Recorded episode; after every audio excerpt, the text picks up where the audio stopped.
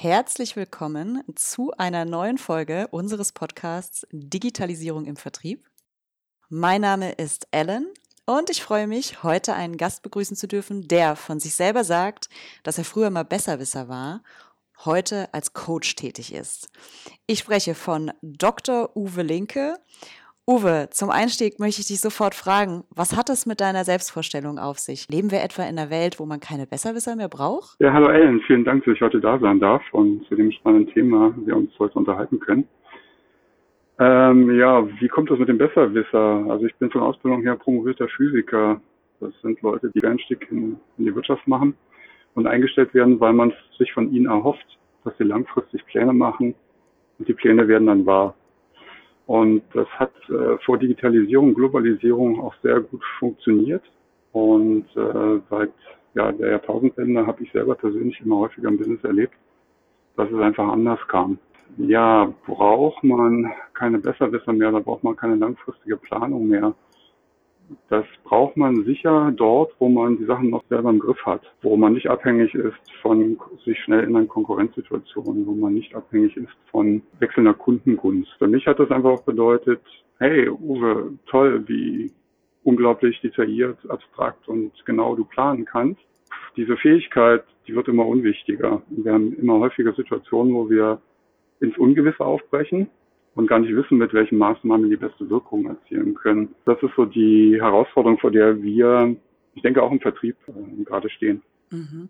Sprich, du sagst, es geht gar nicht mehr so sehr wie, wie früher in einer weniger komplexen Welt darum, genaue Vorhersagen treffen zu wollen oder zu können, sondern es geht viel eher darum, mit der Unplanbarkeit, der Komplexität einen richtigen Umgang zu finden. Genau, Umgang mit Unsicherheit, das beschreibt komplexe Herausforderungen sehr, sehr gut. Und das ist eine Fähigkeit, wie gehen wir denn mit Unsicherheit um, um trotzdem möglichst erfolgreich, äh, innovativ, nicht frustriert und sicher in einer unsicheren Welt durchzukommen. Was tun wir dann, wenn wir das Planungswerkzeug, das langfristige Planungswerkzeug zur Seite legen? Darum geht. Was kann man denn da machen, Uwe? Soll man dann einfach das Geschäft zumachen, weil man weiß eh nicht, was morgen ist? Oder ist der Blick in die Glaskugel am Ende die Lösung, die uns bevorsteht? Also in den letzten 20 Jahren haben sich ähm, mehrere agile Frameworks, Rahmenwerke entwickelt, die versuchen darauf eine Antwort zu geben in ganz unterschiedlichen Geschäftssituationen. Der Begriff Agilität ist ursprünglich mal aus der IT-Branche entstanden. Frustrierte Softwareentwickler und Architekten haben das agile Manifest verfasst und in die Welt gebracht. Die eine Erkenntnis ist, All die agilen Methoden sind nicht ungeplant. Der Kern aller agilen Methoden ist der sogenannte Deeming Circle. Das war ein Wirtschaftswissenschaftler tief im 20. Jahrhundert, um 1940 hat er damals schon propagiert, in unsicheren Situationen sollte man Folgendes tun. Plan, do, check und act.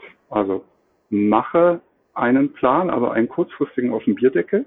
Der schaut nicht in die ferne Zukunft, weil zwischen uns und dem Ziel liegt zunehmend dichter Nebel, aber man kann auch 50 Meter immer noch in den Nebel reingucken. Okay, was ist dein Plan für die nächsten 50 Meter machen?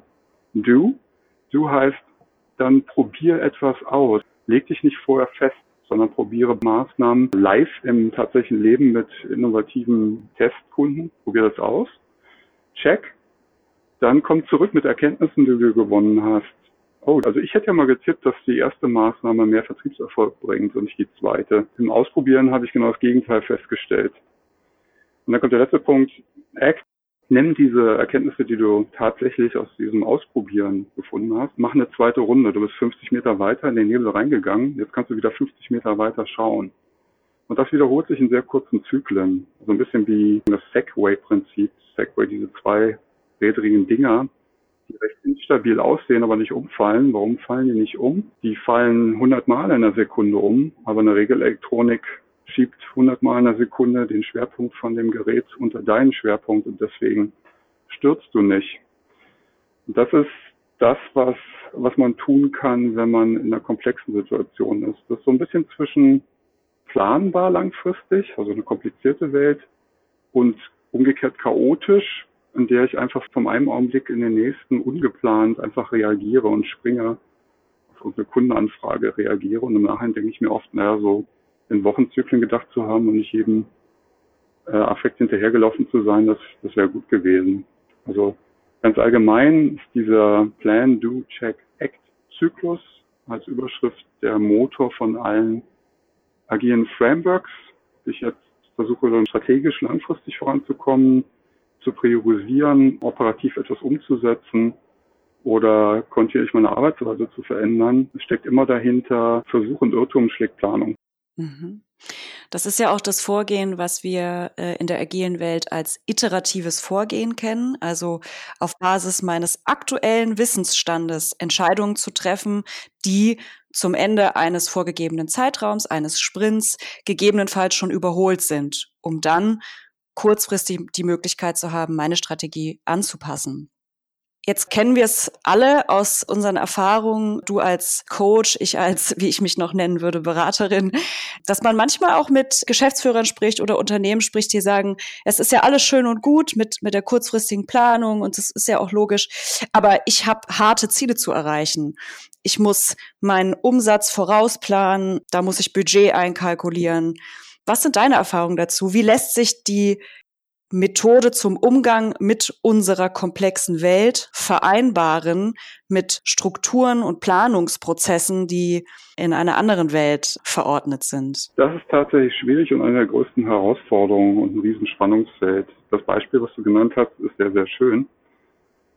Der Punkt dabei ist, gerade mit diesem, ähm, jemand verlangt von mir langfristig eine verlässliche Planung zu machen, eine Budgetplanung, Vertriebsziele und so weiter.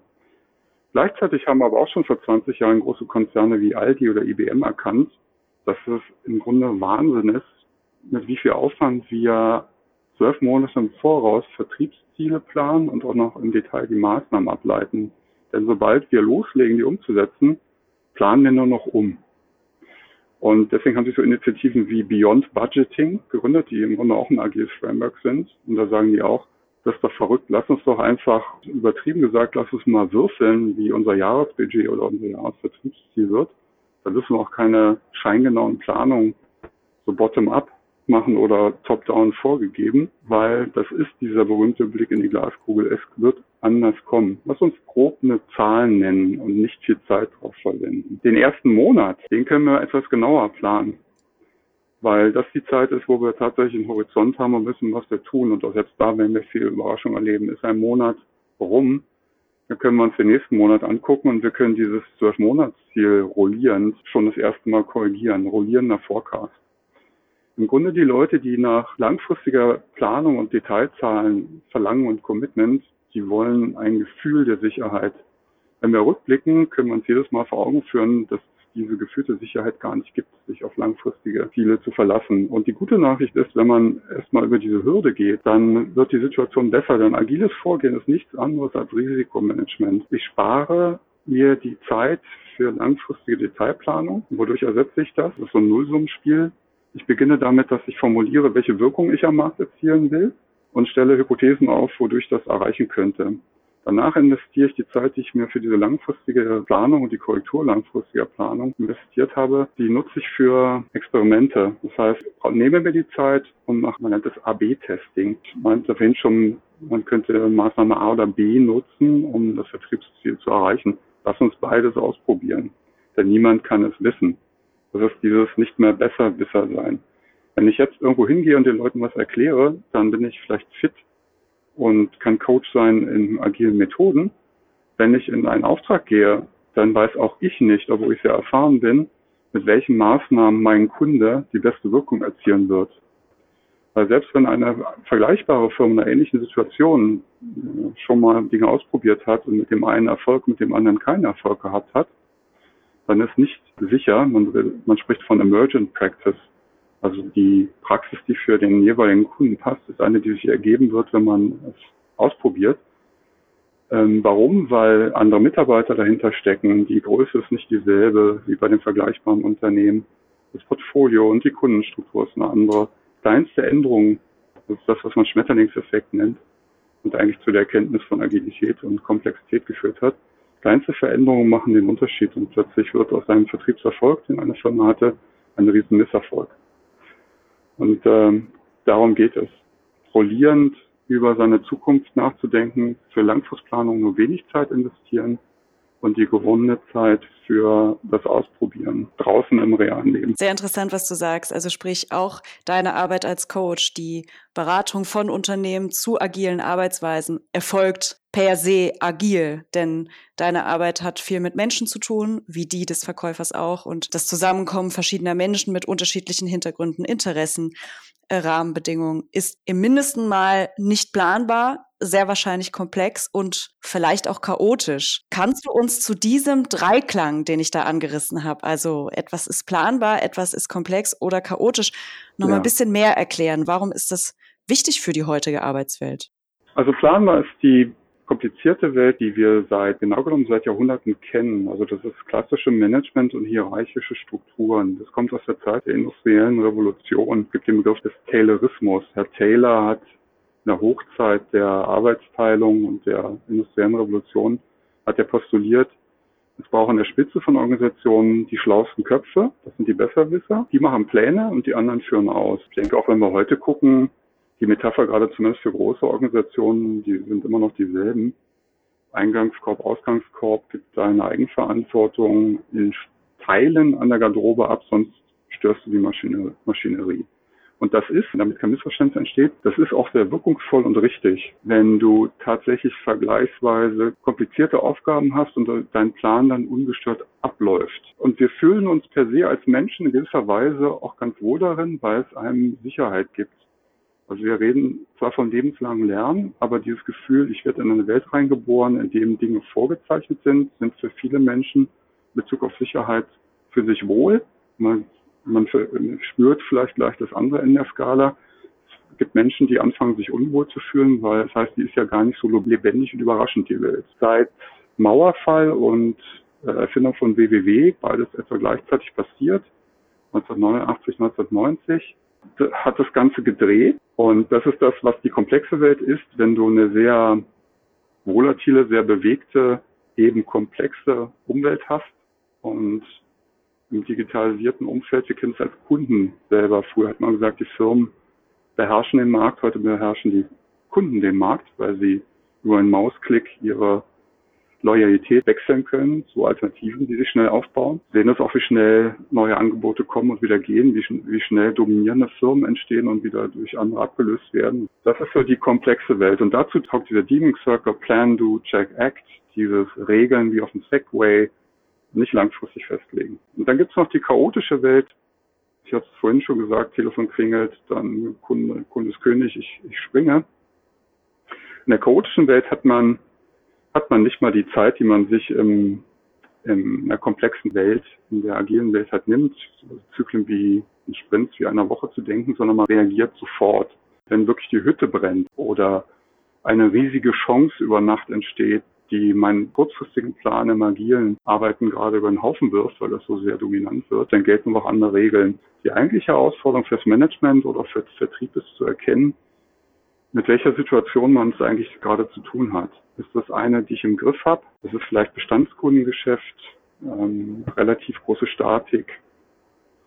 Dann ähm, funktionieren diese alten Mechanismen, dass jemand gibt, der einen Plan macht und man führt aus, vielleicht ganz gut. Wenn das rote Telefon klingelt, dann können agile Methoden auch keinen Beitrag leisten, weil die Zyklen, die sofort reagieren und alles über den Haufen werfen, lassen keinen Raum für Sprintzyklen. Und der spannende Teil ist, dass man in Wochenzyklen denkt und vielleicht strukturierter und mit mehr Teamwork arbeitet, als man es bisher gewohnt ist. Also dieser äh, einsame Vertriebswolf, der äh, für Erfolg durch die Gegend zieht, könnte abgelöst werden durch, lass uns mal mehr die Köpfe zusammenstecken, weil du vielleicht besonders stark bist in äh, Aufbereitung von Präsentationen. Ich bin gut im Kundengespräch und ein dritter ist vielleicht gut im Abschluss. Wie kann man eigentlich seine Fähigkeiten zusammenschmeißen, um gemeinsam Erfolg zu haben. Und das sehr leichtgewichtig, regelmäßig abgestimmt. Es gibt den Begriff von Dailies in Sprints. Was steht gerade an? Was haben wir gestern gelernt? Ähm, Überraschung willkommen heißen, Lernzyklen mit einzubauen, bei der nächsten Iteration, in den nächsten Sprint auch zu berücksichtigen, zu sagen, wir reiten hier gerade ein totes Pferd, lass uns ein neues Experiment machen, gucken, ob wir Erfolg haben, uns danach ausrichten. Welche Werkzeuge kann man denn als Vertriebsteam nutzen, um ein komplexes Tagesgeschäft in den Griff zu bekommen? Erstens, Visioning. Was heißt das? Euch schießt da draußen sofort in den Kopf was wir tun sollten. Ein Beispiel Schulreform. Ah, kleinere Klassen, bessere Lehrer und so weiter. Ja, formuliert erstmal, wie die Schüler zukünftig die Schule verlassen sollten. Sind selbstbewusst, wissen, was sie als nächstes tun, haben fürs Leben gelernt. Wenn ihr also rausgeht, haltet mal kurz inne und macht nicht sofort das, woran ihr denkt als Umsetzung, sondern macht euch klar, auch im Kleinen, welche Wirkung möchte ich in der nächsten Woche beim Kunden erzielt haben. Was soll der über mich sagen? Was soll der denken und tun? Und als zweites kommt dann erst, ich hätte zwei verschiedene Ideen, wie wir das erreichen könnten. Wir können uns aber nicht sicher sein, welche besser funktioniert. Probiert's aus. Also Visioning, erst darüber nachdenken, für welche Zielgruppe man welche Wirkung erzielen möchte. Und erst im zweiten Schritt konkrete Maßnahmen ersinnen und diese dann erproben im Wettbewerb zueinander. Das wäre eine Sache. Das zweite ist das strikte Priorisieren. Ich glaube, dieses Multitasking-Ding und viele Bälle in der Luft haben, das ist etwas, was im Vertrieb eine ganz große Rolle spielt, weil das ist ja gut gemeint. Nämlich wir wollen möglichst viele Sachen schaffen und das erreicht man genau dann, wenn man nicht zu viele Sachen gleichzeitig macht. Zweites Werkzeug ist ein Priorisierungsboard, ein Brett, eine Tafel. Warum ist das so wichtig? Weil man redet immer darüber, dass man priorisieren würde. Tatsächlich tut man es immer nur sporadisch. Ich habe mir persönlich angewöhnt, ich bin jemand, der auch sehr viele Bälle in der Luft hat. Ich bin auch Kinderbuchautor, Drehbuchautor, bin gerade dabei, eine Gründung äh, anzuschieben, bin Coach, habe auch noch ein Privatleben. Das heißt, es strömen auf mich ganz viele Sachen ein und was ich mir angewöhnt habe, ist morgens einmal auf mein Prio-Board zu gucken. Und was nicht ganz oben steht, wird auch nicht gemacht. Und es kann sein, dass ich morgen zu einer anderen Erkenntnis komme, was als nächstes Prio haben wird. Dann priorisiere ich es um, aber nicht chaotisch, sondern weil ich das bewusst tue. Also Prio-Board wäre eine zweite Sache und vielleicht noch ein drittes. Das könnte das Taskboard sein. Also wenn ich priorisiert habe, gerade dann, wenn ich nicht alleine arbeite, sondern vielleicht zukünftig auch in Teams, wo ich mich mit jemandem leichtgewichtig abstimme, dass man sich vor Augen führt, in welchen Sachen man gerade alleine oder im Team arbeitet und regelmäßig sich abstimmt, vielleicht in einem Daily, fünf Minuten am Tag oder in einem Weekly, dass man sich einen Überblick verschafft, wer gerade was macht. Super, vielen Dank. Also Visioning, ein Priorisierungsboard und ein Taskboard sind die drei Werkzeuge, die du empfehlen kannst für die Strukturierung eines komplexen Arbeitsalltages. Dann komme ich zu meiner letzten Frage, die vielleicht auch vielen Hörerinnen und Hörern auf der Seele brennt. Und zwar, Uwe, du hast viel nachgedacht über Agilität, über die komplexe Welt. Aber was kommt nach der Agilität? Ja, ja ich bin mal ein bisschen flapsig. Agilität. Warum? Weil Agilität ist keine Modeerscheinung, die man wieder von Amerika rüberschwappt, sondern das ist eine fundamentale Erkenntnis. Vierte Menschheitskränkung, also steht in einer Reihe nach, wir stehen nicht im Mittelpunkt der Welt, wir sind Affen, wir sind nicht Herr im eigenen Hause, also die Kraft des Unbewussten. Die vierte Menschheitskränkung, wir haben die Welt nicht im Griff, wenn sie sich schnell verändert und mehr als einen Einflussfaktor dominiert. Das heißt, die Erkenntnis, dass es eine komplexe Welt da draußen gibt, die ist relativ frisch, die lässt sich nach dem heutigen Erkenntnis nicht überwinden. Das heißt, es geht um Verhaltensänderungen. Das ist der Kern von Agilität. Die Erfinder haben gesagt, es ist total einfach zu verstehen, ist nur schwer zu erlangen, weil es heißt, ja, eigentlich einzugestehen, dass wir eine andere Verhaltensweise brauchen und andere Methoden.